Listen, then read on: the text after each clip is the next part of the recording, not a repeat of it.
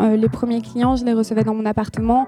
On, on, personnalisait des bijoux ensemble de A à Z. Il y avait un, il y avait un vrai côté, ben, on vient chez moi, c'est dans mon univers, c'est là où j'aime créer. Salut, c'est Anouk du Wagon. Bienvenue sur notre podcast dédié aux entrepreneurs. Dans ce nouvel épisode, nous sommes ravis de recevoir Camille Rioux, la fondatrice de Louyetu. Après plusieurs années passées en marketing dans de grands groupes, Camille se lance et crée sa propre marque de bijoux accessible et made in Paris en 2015. Quatre ans après sa création, la startup compte 25 collaborateurs, près de 400 000 abonnés sur Instagram et propose de nouvelles collections tous les mois. Tout de suite, retour sur le parcours entrepreneurial de Camille Rioux dans ce nouvel épisode des Talks du Wagon. Très bonne écoute à tous. Louiller dessus, c'est euh, une passion d'enfant que ma grand-mère m'a transmise. C'est un pas que j'ai sauté en quittant les grands groupes pour lesquels je travaillais il y a trois ans, presque quatre ans. L'idée de départ, c'était d'offrir des bijoux accessibles et de qualité euh, qui résistent à la vie. Et en fait, ça a été possible parce que depuis le début, depuis 4 ans, on produit et on distribue nous-mêmes les bijoux sans intermédiaire, ce qui permet d'avoir des prix euh, moyens aux alentours de 40 euros euh, et des bijoux en plaqueur 3 microns, ce qui n'est pas si courant sur le marché du bijou fantasy. Tout à fait. J'ai vu aussi qu'il y avait la dimension éthique. Oui. Comment ça s'exprime depuis le, depuis le début, c'est quelque chose qui est assez important pour moi. Euh, en produisant et en créant les collections Louis Tu, j'ai fait le choix du Made in France. Euh, donc on a une production qui est responsable et, voilà, on fait attention au sourcing de nos matières. On fait attention à la manière dont c'est produit, dans le respect des conditions euh, humaines et environnementales. et notamment, on travaille avec de l'or recyclé et de l'or éthique. Voilà, c'est quelque chose qui nous tient très à cœur. Ce qui est très compliqué. Ce qui est très compliqué. faut trouver les bons partenaire. Voilà. Il faut maîtriser la chaîne. Et euh, tu as maintenant 28 ans, je me permets de le dire 29. 29 c'est ça, c'est toujours un petit peu un léger décalage. Euh, il y a ici euh, certainement de, futurs entrepreneurs. entrepreneuses, il y a beaucoup de femmes. Entrepreneuses aussi, il y a beaucoup de femmes, forcément. Tu n'es pas arrivé là comme ça. Louis ça a été lancé en 2016, ça? 2010. 2010.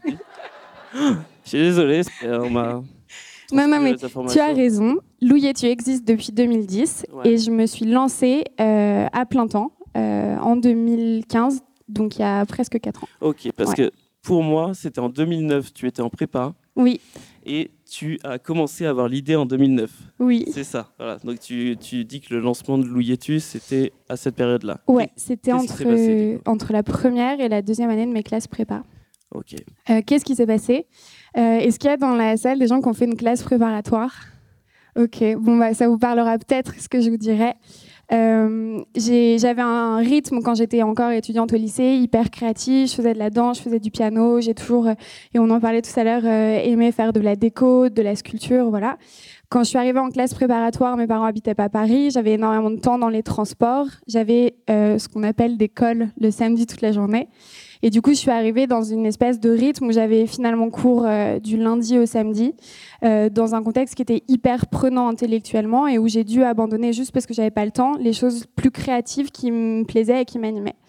Et en fait, je suis arrivée à un constat juste après une année de classe prépa que je m'étais jamais sentie euh, aussi intellectuellement poussée et, autant stimulée, mais que en même temps, il me manquait un truc de, de, ma personnalité qui était essentiel pour moi, qui était le côté créatif. Euh, j'ai eu mon bac tôt, j'ai eu mon bac à 16 ans, j'en ai parlé à mes parents qui m'ont gentiment dit, bah en fait, tu vas finir ta prépa et tu nous en reparleras quand tu auras aussi fini ton école de commerce. J'étais plutôt euh, plutôt docile, on va dire, et j'ai suivi leur instruction. Mais entre ma première et ma deuxième année de prépa, j'ai bossé du coup euh, un an dans le Gap de la rue de Rivoli euh, en tant que responsable des cabines. Donc j'ai dû lutter contre le vol euh, dans les cabines du Gap de la rue de Rivoli, qui est fait la mission la plus facile que j'ai eu à faire. Et en fait, ça m'a permis de lancer la première collection Louis Tu. Donc ça, c'était en 2000 2009, euh, tu as raison. Et en fait, à l'époque, pour ceux qui voudront s'amuser, vous pouvez scroller la page Facebook ou Insta. J'ai laissé toutes les photos des premières pièces et des premières collections. Euh, J'en suis pas forcément très fière aujourd'hui, mais c'était voilà les prémices de Louis Tu. Ça s'appelait déjà Louis Tu. Mes copines étaient les mannequins à l'époque, euh, et c'était le début du, du, projet entrepreneurial, on va dire, de manière un peu inconsciente. Ok, et tu, tu as donc fini l'école de commerce? Oui. C'est ça? Et après, comment ça s'est passé? En fait, l'idée de me lancer à temps plein, euh, elle a toujours été dans ma tête. L'idée d'entreprendre, l'idée de le faire et l'idée de, tenter ma chance, euh, je l'avais déjà en sortant d'école.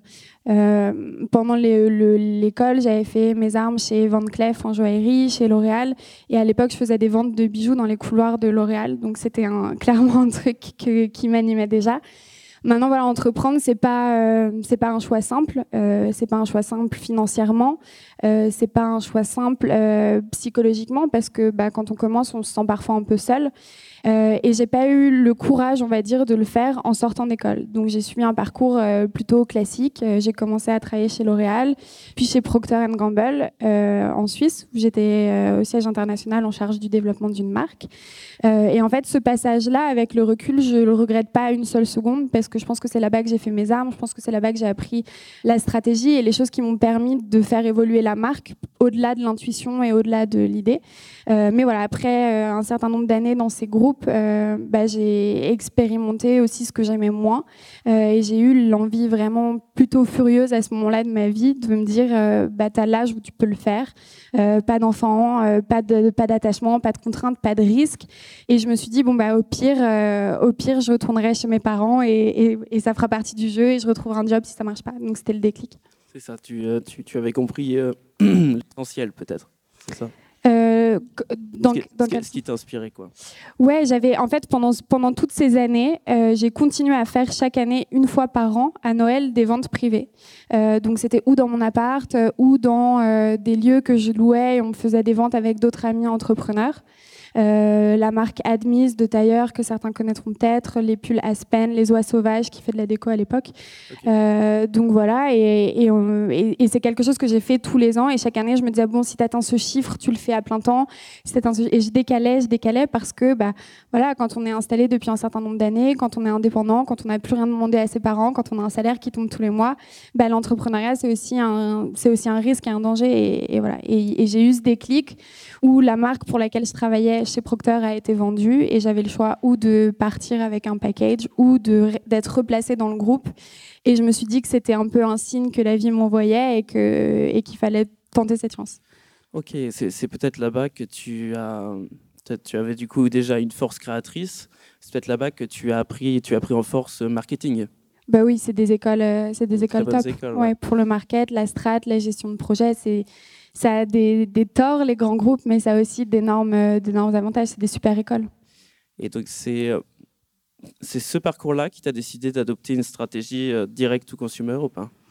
Je pense que hum, c'est le positionnement euh, produit que j'avais envie d'avoir. Je voulais à la fois une qualité sans aucune concession et des prix abordables pour le client. En fait, j'avais l'impression en tant que conso que quand j'allais au printemps, quand j'allais au bon marché, les prix de la bijouterie fantasy étaient euh, euh, s'envolaient et étaient relativement inaccessibles. Et le fait de pouvoir offrir cette qualité au prix accessible, ça m'imposait de repenser un peu le modèle euh, et de le penser sans intermédiaire, parce que qui dit intermédiaire dit commission. Euh, et je pense que le constat, il est venu avant tout de mon envie de positionnement produit. Et du coup, tu, tu, as un côté aussi un peu plus old school avec des, des boutiques euh, physiques à l'ancienne, euh, des, des, boutiques éphémères, des pop-up stores. Pourquoi, du coup, euh, ces boutiques? En fait, l'histoire de la marque a commencé par le retail, étrangement. Euh, par le retail, mais par le retail très digital, parce qu'à l'époque, je remplissais les ventes qui étaient dans mon appart ou dans des galeries par des événements Facebook. Euh, en fait, les gens s'inscrivaient sur Facebook, c'était des ventes privées, et je les recevais dans mon appartement. Donc il y a toujours eu un lien très fort entre le physique et, le digital. Euh, aujourd'hui, on a une boutique qui est la boutique de la rue de Turenne, qu'on a ouvert à Noël et qu'on a gardée. Euh, pour moi, le retail, c'est avant tout une question d'expérience. Euh, les premiers clients, je les recevais dans mon appartement. On, personnalisait des bijoux ensemble de A à Z. Il y avait un, il y avait un vrai côté, bah, on vient chez moi, c'est dans mon univers, c'est là où j'aime créer. Euh, et du coup, ces, boutiques aujourd'hui, donc il y a la boutique qui est rue il y a le réseau de pop-up qu'on est en train de développer, nous servent vraiment de vitrine de la marque. C'est-à-dire que j'ai envie que quand on rentre dans nos boutiques, on sente cet univers, on sente ce sens du détail et que quelqu'un qui rentre se sente sente un peu comme chez lui. voilà, il y a des, petits détails innovants, des, odeurs dans le. Oh, on n'a rien de très, on a rien de très innovant, mais on a développé notre parfum. On a des petits, des petits coins salons pour que les messieurs qui accompagnent nos clientes puissent aussi se poser, parce que ça fait partie des réalités du shopping. S'il y a quelques hommes qui ont déjà vécu ça dans la salle. Il n'y a pas de bijoux pour ces messieurs? Pas encore, du moins. Ah. Peut-être à venir. On, me le demande souvent. Euh, aujourd'hui, je crée des bijoux que je porte euh, moi et j'ai pas encore trouvé l'inspiration pour créer des bijoux euh, pour hommes, mais ça viendra peut-être avec le temps. Donc je vois que dans, ton rapport au client, qu'il y a vraiment cet esprit de, créer une bulle. Est-ce que c'est aussi pour ça que tu n'as jamais fait appel à un fonds extérieur d'investissement? Est-ce que tu, tu, préfères garder vraiment toujours un rapport direct avec les choses, un rapport réel? Il euh, y, a plusieurs raisons pour lesquelles les fonds font pas partie de la stratégie de développement de la marque à date. La première, et tu as tout à fait raison en parlant de bulle, euh, c'est que la croissance chez Louis elle a été hyper rapide. On en parlait tout à l'heure, 405 000 abonnés en 4 ans, c'est assez huge. Et moi-même, j'hallucine parfois en checkant le compte Insta et en voyant que ça augmente encore toutes les semaines. Euh, et en fait, qui dit fond dit croissance, dit croissance aussi parfois accélérée. Euh, et il y a un truc qui est fondamental pour moi et qui est super super important. Euh, quand j'ai commencé du coup Louis j'avais une envie de produit, j'avais une envie de positionnement, mais j'avais aussi une envie profonde de me lever chaque matin en faisant un truc que j'aime passionnément et, euh, et, et, en staffant l'équipe au fur et à mesure. cette passion commune, c'est un truc de primordial. Et du coup, j'ai envie qu'on ait cette, qu'on continue à avoir cette croissance et garder une équipe à taille euh, garder des valeurs qui sont les nôtres et qui sont parfois compliquées à gérer dans des contextes d'hypercroissance. Donc ça, c'est la première raison. Et la deuxième raison, bah, c'est voilà, j'ai quitté des grands groupes pour le côté politique, pour le côté les comptes à rendre, euh, et j'ai envie de passer plus de temps à faire qu'à expliquer comment j'ai fait ou comment on va faire. Donc, euh, donc voilà, c'est pas gravé dans le marbre, ça changera peut-être, mais en tout cas. Peut-être en, en, évoluant, parce que j'ai vu que tu voulais, euh, pour l'instant, euh, Louis tu c'est des, euh, des bijoux texturés, des bijoux originaux, mais tu, tu n'es pas encore dans la joaillerie de, de luxe, c'est ça? Oui. Et tu, tu souhaites aller dans ce domaine-là? Oui. Euh, on est en train de travailler. En fait, la joaillerie, c'est la passion de ma grand-mère. Euh, quand j'étais enfant, pour les anniversaires, pour euh, les fêtes de famille, on, dessinait un bijou ensemble, on allait chez son bijoutier. Et c'est un, un, vrai rituel qui, moi, me semblait hyper normal à, à ce jeune âge. Euh, et du coup, la, joaillerie, c'est un truc qui lui tient hyper à cœur. Euh, à titre anecdotique, quand j'étais chez Procter, je travaillais pour une marque de croquettes pour chiens. Et quand j'ai lancé Louis du coup, ma grand-mère m'a dit Ah, enfin, tu fais des bijoux. Euh, et ça fait quatre ans qu'elle me demande de et la joaillerie, quand est-ce que tu fais des vrais bijoux? Voilà. Donc, donc, je le fais un peu pour elle parce que bah, m'a transmis cette passion et c'est ma façon à moi de lui dire aussi Bah voilà, regarde, on fait des vrais bijoux. Et c'est un projet sur lequel on travaille. C'est un projet, tu parlais tout à l'heure d'engagement, euh, de responsabilité. C'est un projet que j'ai envie de faire euh, à fond, avec euh, bah, de, l'or recyclé, avec de l'or éthique, avec des pierres dont on source l'origine. c'est un nouveau circuit de, production pour nous, et on est vraiment dans cette phase aujourd'hui de recherche des bons partenaires pour nous accompagner. Et, et, donner vie au projet. Voilà. Mais c'est en cours, ça avance bien, on a des jolies choses et, et j'ai hâte de pouvoir le montrer bientôt. Je, vois que tu parles d'engagement euh, plein. Est-ce que c'est euh, avec tes collaborateurs Qu'est-ce que tu exiges d'eux? Comment tu travailles? Comment tu manages ton équipe? Ça doit être compliqué de travailler avec des gens qui sont euh, parfois plus vieux que toi. Je pense que des, gens ici seront amenés à être dans cette situation. Comment tu gères? Disons que j'ai pas trop eu le temps de me poser ces questions parce que chez Louis tout est allé tellement vite. On est 60 maintenant dans l'équipe. J'étais toute seule il y a 4 ans. Euh, donc on a recruté rapidement et la chance que j'ai, c'est d'avoir un noyau dur de personnes qui sont avec moi depuis que j'ai commencé à recruter il y a trois ans, euh, qui sont des vrais ambassadeurs de la marque, qui ont vu le projet à l'époque où on était euh, dans un petit bureau dans l'arrière-boutique. et donc aujourd'hui, ces personnes m'aident à, à, développer cette culture d'entreprise, à expliquer à des gens qui arrivent maintenant qu'on est 60 dans un grand bureau de 500 mètres carrés, bah, qu'on a commencé comme ça et voilà. En termes de management, bah, une équipe qui grossit aussi vite, c'est parfois un peu le chaos, il faut l'avouer. donc notre, notre combat de tous les jours avec les équipes, c'est bah, de regarder ce qui fonctionne bien, ce qui fonctionne pas bien, de repenser certains process, de repenser certains organigrammes. Et on est en mutation perpétuelle. Mais c'est aussi la magie d'une startup, de se dire notre priorité c'est de faire. Euh, et, euh, et, du coup, bah, parfois, on fait mal et on refait et on rechange, on repense autrement. Mais je dirais que la priorité euh, dans le management, c'est la confiance. C'est d'avoir confiance dans les équipes, c'est d'accepter de se tromper parfois et d'apprendre de ses erreurs et d'aller plus loin la fois d'après. Et du coup, as-tu tout de même des mentors? As-tu été inspiré par quelqu'un? Je, sais que ta grand-mère, du coup, il y a un sentiment de, redevabilité, mais est-ce que tu as des mentors dans l'entreprise? Euh, J'en ai, ai plein des mentors. Euh, ma grand-mère, pour l'anecdote, se sent euh, hyper impliquée dans la vie de Louis Parfois, elle vient encore en boutique et elle, elle regarde partout pour vérifier s'il n'y a pas des vols. On a des caméras de vidéosurveillance depuis un an et demi, mais elle, elle reste hyper impliquée. Euh, mes mentors, depuis le début, c'est mes anciens boss de chez Procter ou de chez L'Oréal, qui m'ont toujours soutenue et qui, quand j'ai annoncé que je quittais et que je me lançais dans le projet, ont été les premiers à se réjouir pour moi. Donc, je continue à faire des déj quand mon emploi du temps me le permet, à échanger sur des problématiques qui sont surtout euh, des problématiques de, de, management et d'humain. Et voilà, moi, j'avais géré des équipes quand j'étais dans ces boîtes, mais j'avais jamais géré 60 personnes. Donc, euh, donc fatalement, c'est quelque chose qui s'apprend sur le terrain et c'est quelque chose où bah, on demande des conseils, on en discute. Euh, et mes mentors, c'est c'est mes copines qui sont là un peu comme mes curseurs pour jauger. Est-ce que la nouvelle collection vous a plu? Est-ce que est-ce que vous prenez toujours autant de plaisir à découvrir? Est-ce qu'il y a des choses dont vous avez envie? Euh, Et sur la partie produit, c'est mes vrais mentors. C'est ton cercle encore, la bulle, la bulle de confiance. Cercle. le cercle. Tu me disais tout à l'heure, parce que je réalise, tu m'as parlé tout à l'heure de, la difficulté euh, de, de, rencontrer de nouvelles personnes et de rester toujours dans un cercle. Comment est-ce que tu arrives à faire au quotidien? Euh, la part des choses entre ta vie privée, ta vie d'entreprise Est-ce que tu as encore euh, la possibilité d'avoir euh, une, vie privée et de rencontrer d'autres personnes. Comment est-ce que tu gères ça? Tu te, mets des, tu te mets des règles, tu te mets des limites? On est obligé de se les mettre, les limites. Surtout quand on est passionné. Je reviens d'une semaine de vacances dans le sud de la France, donc tout va bien. J'ai encore une vie privée. mais les limites, on est obligé de se les mettre parce que je pense que tout entrepreneur est profondément passionné et que quand on considère que c'est une passion et pas un métier, la limite, elle est parfois complexe.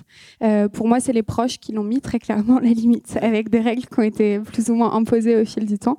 Euh, voilà. Et après, pour les rencontres, euh, oui, je te disais tout à l'heure que j'envie un peu bah, cette classe-là qui rencontre à nouveau et qui, a une période hyper dense de, de, de rencontres. Et je disais que l'école de commerce, c'était assez magique pour ça, que euh, la vie en entreprise, elle était aussi euh, assez magique de rencontres, surtout quand j'étais chez Procter, qui sont des grands groupes. Euh, c'est vrai que quand on est entrepreneur, on fait des rencontres, mais on est toujours un peu considéré comme le boss. C'est pas tout à fait la même chose. voilà. Et du coup, tu as un réseau, je, suppose, de, de start-upers autour de toi. Quelle est, selon toi, en ce moment, la start-up dans laquelle investir? Quelle est, selon toi, à part, à part la tienne, bien sûr. mais on, ne cherche pas d'investisseurs.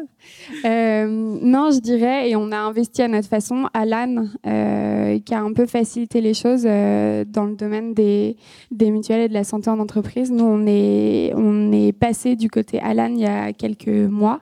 et je trouve ça extrêmement bien pensé, extrêmement simple et extrêmement prometteur d'avoir bousculé une institution aussi ancienne que la santé en France. Euh, moi, j'ai une question. Donc, vous avez une croissance hyper rapide. Euh, est-ce que, avec du recul, tu arrives à identifier des, euh, des opérations coup de poing qui ont réussi à, à, générer cette croissance aussi forte? Oui. Si je prends la chronologie de Louis Tu, euh, ce qui est sûr, c'est qu'on a une croissance, nous, organique assez dingue qui est liée aux réseaux sociaux. Euh, juste parce que c'est une caisse de résonance de la marque qui est assez impressionnante, assez facile. Créer du contenu sur les réseaux, c'est aujourd'hui avec un smartphone assez accessible. Les sponsoring aussi de, de, Facebook, Insta sont super intuitifs, hyper bien pensés et je les ai fait moi-même pendant assez longtemps. Donc ça, c'est sûr que ça a été un fil rouge de la croissance de la marque. Et aujourd'hui, on a une corrélation linéaire entre la croissance de nos communautés et notre chiffre d'affaires. Enfin, c'est juste mathématique. Euh, donc ça, ça a été, je pense, le fil rouge de notre croissance. Et ensuite, euh, l'ouverture du site internet, qui a eu lieu un an après le lancement de la marque, euh, nous a permis de tripler le chiffre d'affaires l'année du lancement du site. Et ensuite, on a eu différents piliers de croissance. On a fait un partenariat à ce même moment avec My Little Paris. Euh, à l'époque on était assez petit, on était, je crois, même pas 30 000 fans sur les réseaux. Et ça nous a propulsé de manière assez euh, fulgurante. Euh, et on a fait un partenariat avec le Printemps Haussmann, deux années de suite, où bah, on, l'a fait quasiment pas rentable en réalité, parce qu'absorber une marge de distributeur avec notre pricing, c'était plutôt une OP de com qu'une OP de, de renta. Et on, on a eu énormément, énormément de retombées euh, et d'augmentation de la communauté avec une clientèle plus internationale, euh, une clientèle asiatique et une clientèle euh, anglo-saxonne énormément. Donc, donc voilà, mais le, nerf de la guerre pour nous, ça reste les réseaux sociaux. Et je me permets une autre question. Aujourd'hui, c'est quoi votre part du chiffre d'affaires en France et, à l'international? L'international reste tout petit parce qu'on ne fait pas de pop-up à l'étranger encore, enfin sur des marchés francophones, Suisse, Belgique, Luxembourg. Euh, mais ça reste à l'échelle de la marque, c'est 5% du chiffre d'affaires, donc c'est relativement embryonnaire. Ça s'explique aussi par le fait qu'on n'avait pas de site en anglais jusqu'à il y a un mois. Euh, voilà, donc, euh, donc là, le site est en anglais. On attaque le marché avec des pop-up qui sont prévus à Londres dans les mois à venir et aussi bah, du coup les sponsoring qui vont avec le nouveau site. Dernière question, promis. et la part entre le physique et le digital? Ouais, le digital, c'est 70% chez nous euh, du chiffre d'affaires. On parlait tout à l'heure de la part du retail et du digital. Euh, pour moi, le digital n'existerait pas sans le retail. C'est-à-dire qu'aujourd'hui, notre boutique physique, elle a un vrai rôle de réassurance. Euh, quelqu'un qui va sur le site et qui voit qu'il y a une boutique physique sent que c'est quelque chose de plus solide que s'il y avait juste un site. Et avec les pop-up qu'on fait, aujourd'hui, on a deux pop-up par mois en moyenne. ça peut être plus en période de Noël on va vers des nouveaux marchés, on va recruter des nouvelles clientèles. Et on voit que bah, après un pop-up, sur euh, les deux à trois mois qui suivent, on a un pic des ventes sur ces marchés-là. Euh, donc, euh, donc voilà, les deux, le, le, digital et enfin, j'appelle ça digital, le, physique et le, digital sont très liés chez nous. En réalité, c'est complètement corrélé. je suis Myriam, je suis élève au wagon. Je précise parce que c'est ce qui amène ma question en fait. Euh, quand tu parles de digital et de ton site web, comment c'est géré en interne? Ça représente euh, quelle part de tes salariés? Est-ce que tu as un CTO, une CTO peut-être? Euh, combien de devs et comment vous vous organisez? On a une équipe qui est disproportionné et ça fait, euh, ça fait débat au sein de, au sein de l'équipe d'ailleurs et on est en train de staffer davantage de pôle digital. Aujourd'hui, elles sont trois, les filles au sein de l'équipe digitale. Euh, une personne qui s'occupe plus du côté produit, product owner, donc toutes les innovations du site. Euh, une personne qui est plus bah, dans le day-to-day. En fait, on a tellement d'actu, on a tellement de choses bah, que juste faire vivre le site, ça nécessite quelqu'un full-time. Et une personne qui est plus bah, dans le côté trafic, analyse des résultats, etc. Euh, donc voilà, aujourd'hui, on a trois personnes qui sont en charge du pôle digital. Euh, on a le market qui gère, qui intègre le market digital aujourd'hui avec la création des contenus euh, euh, voilà, et on est en train de staffer parce que euh, bah, on a vocation à gérer des sujets de plus en plus complexes. Euh, là, on est en train de plugger un ERP sur le site. on a intégré un, nouveau système de caisse pour avoir le, le, site et le retail sur un même système. et du coup, on envisage clairement, oui, des problématiques telles que le recrutement d'un CTO, puisque les flux deviennent beaucoup plus complexes que ce qui n'était il y a encore quelques mois. Parce que jusqu'à présent, tu passais par une agence on passe encore, euh, on passe encore par une agence. Euh, on travaille avec une agence qui fait tout, euh, tous les développements. On fait les designs. Jusqu'à présent, vous avez les designs en interne, les maquettes en interne. On passe par une agence qui fait tout le développement. Mais voilà, maintenant, on travaille avec un logisticien. On travaille avec une application de caisse. on va travailler avec des services pour développer l'omnicanal. Et tout ça, ce sont des flux qui se pluguent à notre plateforme digitale et, et qu'il faut et qu'il faut gérer hiérarchisé, organisé. Donc ça devient euh, complexe techniquement parlant. Euh, moi aussi, j'ai une marque que j'ai lancée il y a quelques mois. Et du Bravo. merci. et j'ai deux questions à te poser. La première, c'est quel est le meilleur conseil qu'on t'a donné? Et la deuxième, c'est quel est le meilleur conseil que tu nous donnerais? Euh, Le meilleur conseil qu'on m'a donné, c'est mon père qui m'a dit fonce. Je pense que c'est le meilleur conseil qu'on puisse donner à un entrepreneur. Je pense qu'il il, faut, il faut être un éternel optimiste, il faut y croire et il faut foncer. et le conseil que je te donnerais, moi, c'est de suivre ton intuition. quand on entreprend, la part d'intuition, elle est hyper importante quand j'ai commencé, j'avais zéro data. Pendant hyper longtemps, j'ai galéré à avoir mes analyses de retail parce que j'avais pas les bons outils, etc. Euh, l'intuition, elle est hyper importante. Et je pense que dans le début de la phase euh, d'entrepreneuriat, être proche du, du client, du produit, c'est super important. Moi, j'ai passé un an, tu vois, à être au contact des clients euh, en retail, à vraiment essayer de comprendre comment ils achetaient, quelles étaient les barrières. Et c'est ces barrières que j'ai essayé de lever après en construisant le site. Et je pense que c'est ce qui m'a le plus aidé euh, d'avoir cette phase de recueil, de test du produit, de test du concept pour euh, bah, derrière consolider toute la communication, tout le site internet et puis toute la, toute la stratégie de développement. Euh, moi, j'étais un peu plus curieux d'en savoir un peu plus sur l'activité de création euh, au sein de Louietu, puisque c'est un facteur qui est hyper différenciant aussi dans, dans ton secteur. Euh, voilà. C'est quelque chose qui évolue beaucoup la création, parce que quand j'ai commencé, j'ai créé les essentiels, qui étaient le cœur de la gamme chez Louietu, et j'avais des petites capsules de temps en temps parce que bah, j'étais toute seule et, et j'avais pas forcément le temps de, de créer et d'innover autant que j'aurais aimé. Aujourd'hui, on a un rythme d'innovation et de création euh, produit qui est assez soutenu. On a une actu par mois, que ce soit une collection ou une capsule. Euh, et du coup, j'ai des équipes qui sont venues en renfort pour m'aider à la création du produit.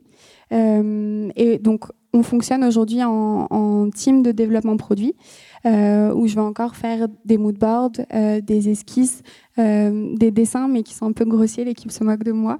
et derrière, on travaille avec un designer 3D qui met du coup en volume euh, toutes les pièces. Et avec Anaïs, qui est là depuis le début de l'aventure, qui m'aidait au départ comme, euh, au montage, en fait, pour la fabrication, et qui fait, elle, toute la réalisation des prototypes. Voilà. Et donc, au fait, aujourd'hui, on travaille avec deux principaux types de fabrication. Euh, une fabrication qu'on va appeler homemade, où on va sourcer des estampes, des pièces qu'on aime bien, et on va avoir tout un travail de transformation, transformer une estampe qu'on aime bien en boucle d'oreille, en bague, en collier. et on a la deuxième phase de dessin pur, où on va bah, imaginer une pièce. Euh, là, on, prépare euh, pour juin une collection euh, très estivale avec des coquillages, ce genre de choses. et ensuite, on va réaliser les différents protos en cire, en fonte, et on va produire en plus grande série. Et ça va arriver à l'atelier pour la dernière étape, qui est juste la dorure et le montage. Lors de votre création de la boutique physique, comment vous avez réussi à faire vivre l'univers de la marque et comment vous êtes organisé avant la création de cette boutique? À faire vivre l'univers de la marque par la déco, l'expérience? Oui, tout ça. En fait, quand on rentre dans la marque, on, ressent vraiment l'univers de votre marque et euh, comment vous avez réussi à faire ça? Euh, Je pense que la déco, c'est un truc que j'ai toujours aimé. Euh, et d'ailleurs, mes amis me disent en arrivant chez moi qu'ils ont l'impression d'être à la boutique et quand ils sont à la boutique, ils ont l'impression d'être chez moi. Euh, c'est un truc que j'ai toujours adoré. Et pour répondre à ta question, j'ai eu la chance de rencontrer sur le, sur le chemin Louis tu Adelina, qui était une des premières stagiaires et qui en fait euh, a fait un jour comme projet les premières vitrines de la boutique de la rue de Poitou et on a trouvé ça dingue. Et du coup, elle m'aide vraiment aujourd'hui à faire tout le merch. C'est une experte de la Chine de déco dans la boîte. Tout le monde dès qu'il y a une déco d'appart à faire, euh, va voir et sollicite Adelina. Euh, je pense que c'est un truc que, j'ai en moi, que j'aime, euh, ce sens du détail. Je trouve que c'est super important. et c'est la chance que j'ai eue de rencontrer Adelina aussi sur mon chemin, qui a la même vision que moi et ce même sens du détail. Et maintenant, quand Adé fait une déco ou quand Adé fait un merch, j'arrive et je, bouge deux trucs, mais 95% de, de la déco est faite à merveille. Et après, c'est des petits détails. C'est des petits détails. C'est le parfum qu'on a fait sur mesure. C'est euh, euh, les photos boosts qu'on va mettre pour qu'il y ait des petits souvenirs quand les gens partent de la boutique. C'est le gâteau qu'on va offrir quand les gens vont arriver ou quand il y a un peu d'attente. Euh, c'est le, client au centre de l'expérience. Et, et, voilà, moi, je suis une grande, une grande impatiente. J'aime pas faire la queue dans une boutique. J'aime pas quand il y a du monde autour. Et du coup, quand il y a du monde dans nos boutiques, bah, c'est important aussi qu'on puisse les chouchouter. Ça fait partie de l'expérience. Euh, moi, je voulais savoir par rapport au pop-up store, comment est-ce que tu sélectionnais les villes dans lesquelles, tu, dans lesquelles tu présentais ta collection en fait? On regarde les villes euh, par rapport à plusieurs euh, critères. Évidemment, on regarde la taille d'une ville, son potentiel, et on regarde aussi par rapport au trafic sur le site et au trafic sur les réseaux. Euh, donc on identifie déjà des, zones qui sont à potentiel. Et ensuite, on va dans ces villes pour euh, amplifier le potentiel en ayant une rencontre physique avec euh, les clients.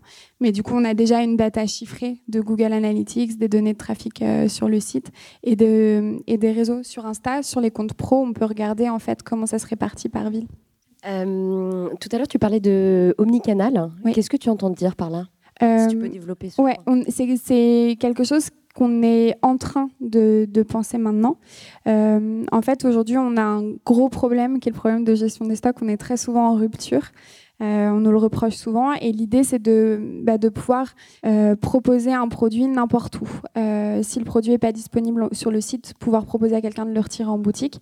Et si quelqu'un n'a pas, pas le produit qu'il voudrait en boutique, parce que maintenant, on a plus de 1200 références, et du coup, bah, en boutique, on ne peut pas tout mettre, pouvoir proposer en quelques clics assez rapidement de commander sur le site et de se le faire livrer ou en boutique ou chez soi.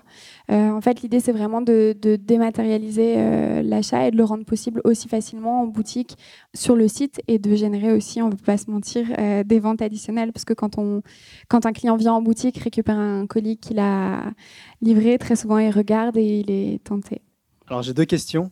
Euh, sur, la partie management, quand tu es, CEO, quand tu as 60 personnes euh, qui, travaillent pour la boîte que tu as créée, quel est ton, ton, ton, daily, job? Est-ce que tu passes ta, ta vie à, avoir des réunions, à avoir des gens qui te dérangent ou tu arrives justement à, à faire des, des, sessions de travail un, peu, euh, perso Ouais, j'ai eu plusieurs phases en vrai, ça s'apprend le management.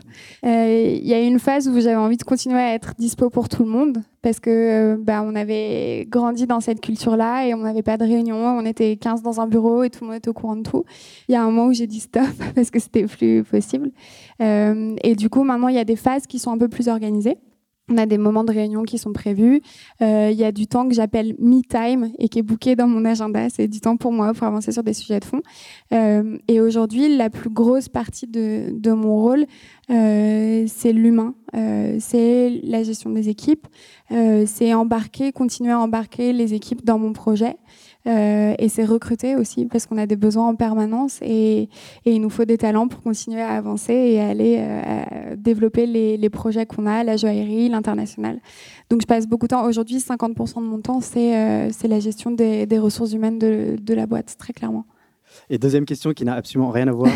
je ne suis pas expert, mais l'or, euh, comment, comment tu gères cette, cette matière première? Est-ce que c'est compliqué à sourcer ou... C'est super compliqué, En fait, c'est très très compliqué. Euh, et nous, on fait toute la dorure avec un atelier de galvanisation. Euh, donc, on sous-traite et cet atelier de galvanisation gère l'achat, les cours pour nous garantir à nous un prix fixe, un prix d'achat fixe. Donc, donc, on n'a pas mis les pieds encore dans ce sujet assez complexe. Comment tu as appréhendé le passage de la grande conso à ce monde de l'entrepreneuriat, en particulier le digital et, euh, et le retail? Est-ce que tu as dû développer de nouvelles euh, compétences techniques, euh, justement, que tu n'avais pas jusqu'à présent, pour faire face à de nouvelles problématiques? Alors, celui du digital, je l'avais clairement opéré déjà. à l'époque où moi j'étais chez Procter, le digital, c'est quelque chose que j'avais développé à fond. Je me souviens de m'être battue pour ouvrir la page Facebook et la page Insta de la marque pour laquelle je bossais. Euh, qui était une marque plutôt engageante en plus, parce que des chatons et des chiots en général sur les réseaux, ça marche plutôt bien. Euh, donc le digital, non, ça faisait clairement partie de la culture. Euh, maintenant, le retail, c'était plus une sensibilité. Il y avait beaucoup d'intuition dans l'histoire parce que c'est pas quelque chose que j'avais appris. C'est des modèles plutôt wholesale, les boîtes par lesquelles j'étais passée. et c'est vraiment cette année au contact des clients, la première année que j'ai passée dans mon appart à rencontrer, qui m'a permis de savoir j'avais envie d'aller en termes d'expérience que j'avais envie d'offrir. Et c'est pour ça que jusqu'à il y a quelques mois, en fait, euh, les ventes étaient encore sur rendez-vous. C'était un système de vente privée. Euh, on est arrivé un peu à la fin du modèle parce que bah, notre boutique était devenue trop petite, la demande trop importante, et que c'était aussi un, step où ça devenait très frustrant pour moi de me dire bah non, on, recale des gens en boutique, ça devenait, compliqué à gérer. Et donc voilà, on a, changé, on est ouvert maintenant en permanence sans rendez-vous. Mais euh, ouais, c'est cette partie, c'est l'expérimentation en fait, c'est le fait d'être sur le terrain, euh, d'être au contact des clients, de comprendre leurs problématiques, de comprendre ce dont ils avaient envie, le côté approche humaine, le côté envie de personnalisation, le côté envie de se sentir un peu comme chez soi, euh, qui, m'a fait y réfléchir après dans une optique de développement retail. Ouais, j'ai développé pas mal de compétences techniques en quatre ans. Bah, on est obligé de, de, de, tout faire quand on est entrepreneur. Il y a plein de sujets qui sont des sujets nouveaux, euh, et notamment des gros sujets pour moi qui étaient des sujets nouveaux, tels que les sujets euh, logistiques et les sujets euh, tech. Euh, rien que d'avoir euh, une appli de caisse en boutique avec un système d'achat fluide, c'était assez compliqué pour nous. Qui, qui d'entre vous est déjà venu dans une de nos boutiques au bar à bijoux beaucoup. Euh, en fait, on a mis en place un système d'encaissement mobile et dématérialisé comme à l'Apple Store. Et ça, c'était un vrai challenge technique. C'est-à-dire qu'on est passé par un opérateur qui avait jamais fait d'encaissement euh, dématérialisé. Il a fallu trouver l'appli qui était compatible avec nos iPhones. Il a fallu trouver un système qui fasse en sorte que le scan n'était pas trop lent. Euh, et, du coup, bah, c'est des nouvelles compétences qu'on développe tout le temps. Là où j'ai de la chance maintenant, c'est que j'ai des relais dans l'équipe qui sont experts de ces sujets et qui m'aident à aller plus vite et plus loin. Tu dis que du coup, il n'y a plus de, de rendez-vous euh, parce que euh, la contrainte, c'est que vous deviez recaler des gens. Oui. Euh, et est-ce que, parce que c'est peut-être mon point de vue, mais je trouve que ce, le concept de l'exclusivité, le fait de prendre un rendez-vous et en tant, en tant qu'expérience client, on est quand même sur quelque chose d'exclusif. On a vraiment un moment intime avec la marque, avec quelqu'un. Est-ce que, du coup, ça serait pas euh, complètement supprimé, mais par exemple, le matin, euh, il n'y a pas moins de monde. Est-ce qu'on pourrait pas, vous pourriez pas continuer euh, sur des créneaux, peut-être du matin, mm. des moments exclusifs comme ça? Tu as vu très juste, parce qu'en fait, on n'a pas complètement supprimé les rendez-vous. Euh, en fait, on a trois types de rendez-vous. On a des rendez-vous à des avant-premières de lancement de collection, euh, où du coup, on invite à découvrir en exclusivité sur le réseau retail nos collections euh, en avant-première. Ensuite, on a des, rendez-vous de clientes euh, privilégiées, euh, où on va avoir soit des clientes qui ont eu un incident un jour avec la marque, soit des clientes qui sont des euh, best clients, qu'on va convier à des moments où elles vont être trois, elles viennent avec leurs copines. Euh, voilà, il y a une personne. Euh, quand c'est le soir, il y a du champagne. Quand c'est le matin, il y a un petit déjeuner. Euh, voilà, et on les bichonne. Et on est en train de développer pour les entreprises des moments privilégiés, du coup, sur nos jours fermés le lundi et le matin avant l'ouverture. Donc, donc tu as vu hyper juste ce côté d'exclusivité, ce côté de rendez-vous, c'est un truc qui me tient hyper à cœur. Mais je veux que ce soit une expérience en plus et pas une contrainte pour ne pas permettre l'accès à des gens qui auraient envie de découvrir la marque. Je me demandais juste comment est-ce que tu gérais au début, euh, lors de la création de la boîte, les moments de doute que tu as peut-être eu sur, euh, sur les décisions que tu prenais. Euh. Hmm, si je suis hyper honnête avec toi, j'ai eu la chance que le projet prenne hyper vite. en fait, quand j'ai quitté Procter, j'avais déjà fait pas mal de ventes privées dans les mois qui précédaient mon départ. Il y avait déjà un engouement que j'avais mesuré pour la marque. Euh, et dès le lancement, j'étais en rupture chronique. Euh, donc, si tu veux, la chance que j'ai eue, c'est que, happé par le rush et, l'espèce de, d'engouement qu'il y a eu autour du projet, j'ai pas eu le temps de me poser ces questions-là parce que mes questions, c'était euh, comment je vais faire pour produire et répondre à la demande, comment je vais faire pour ma vente qui est organisée le mois prochain alors que j'ai plus de stock, comment je vais faire parce que j'ai plus de packaging, plus de. Enfin, j'étais vraiment dans des problématiques qui étaient des problématiques de croissance et qui étaient des problématiques hyper opérationnelles finalement, qui ont fait que je me suis pas poser tout de suite euh, ces questions. Après, les questions, on les a quand, quand la boîte grandit et, euh, et quand on se dit, euh, bah, c'est devenu huge, est-ce que je prends les bonnes décisions pour moi et pour l'équipe? Parce que bah, quand j'étais toute seule, c'était moi, c'était ma responsabilité. Quand on a la responsabilité d'une équipe, on ne prend pas les décisions de la même façon, il y a plein de paramètres à prendre en compte. Donc les questions, elles sont plus venues avec le temps et la force de l'équipe qui provoque les questions, c'est aussi de les solutionner ensemble et d'y répondre ensemble. Euh, je voulais savoir quel est le rôle qu'avaient eu tes mentors dans cette aventure. Quand est-ce que tu as eu besoin d'eux? Boubiana, pour la petite anecdote, vous pourriez lui poser plein de questions parce qu'elle a fait partie de l'équipe. euh, bah, les mentors, ils sont, ils sont là euh, dans les moments de doute, très clairement. Euh, quand on hésite entre deux options, euh, quand on fait face à une difficulté, parce que le chemin de l'entrepreneuriat, il est semé d'embûches. et donc, c'est un rôle de, boost et de, et de réassurance. et c'est des moments d'échange aussi. Enfin, la relation mentor-mentoré, c'est du win-win aussi. Donc c'est des temps d'échange, de partage, et, c'est des temps pour prendre du recul aussi, euh, avec des gens qui sont extérieurs à ce qu'on vit, extérieurs au business, et qui ont une approche à laquelle on n'aurait pas forcément pensé. Et du coup, est-ce que tu te faire du mentoring comme tes ex-patrons?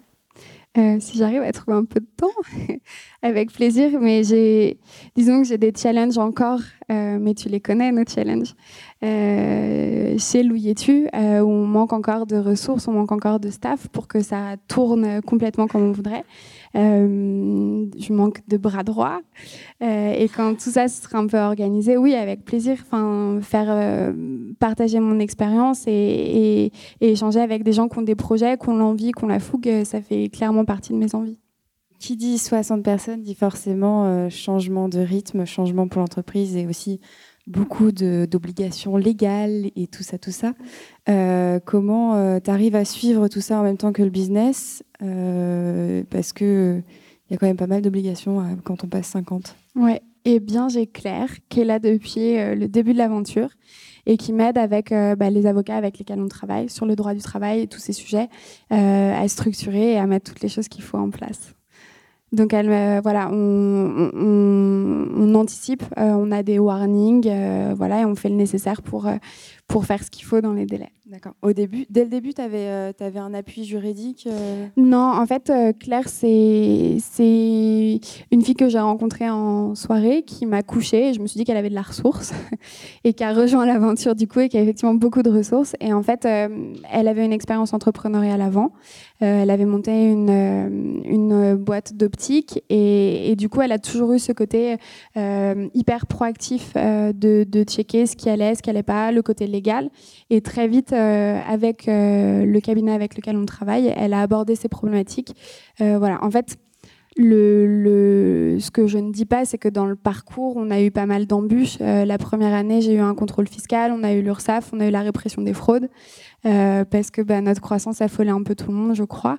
Euh, et du coup, bah, quelque part, d'avoir eu ces incidents de parcours euh, tôt, même si on n'a jamais été redressé et tout s'est toujours bien passé, ça nous a forcé à se mettre très tôt dans les rails et à checker un nombre de trucs juridiques et administratifs que j'avais pas forcément anticipé. Mais voilà, à partir du moment où on a une volonté de bien faire et que juste on n'est pas forcément informé, bah, on s'informe, on fait les choses comme il faut.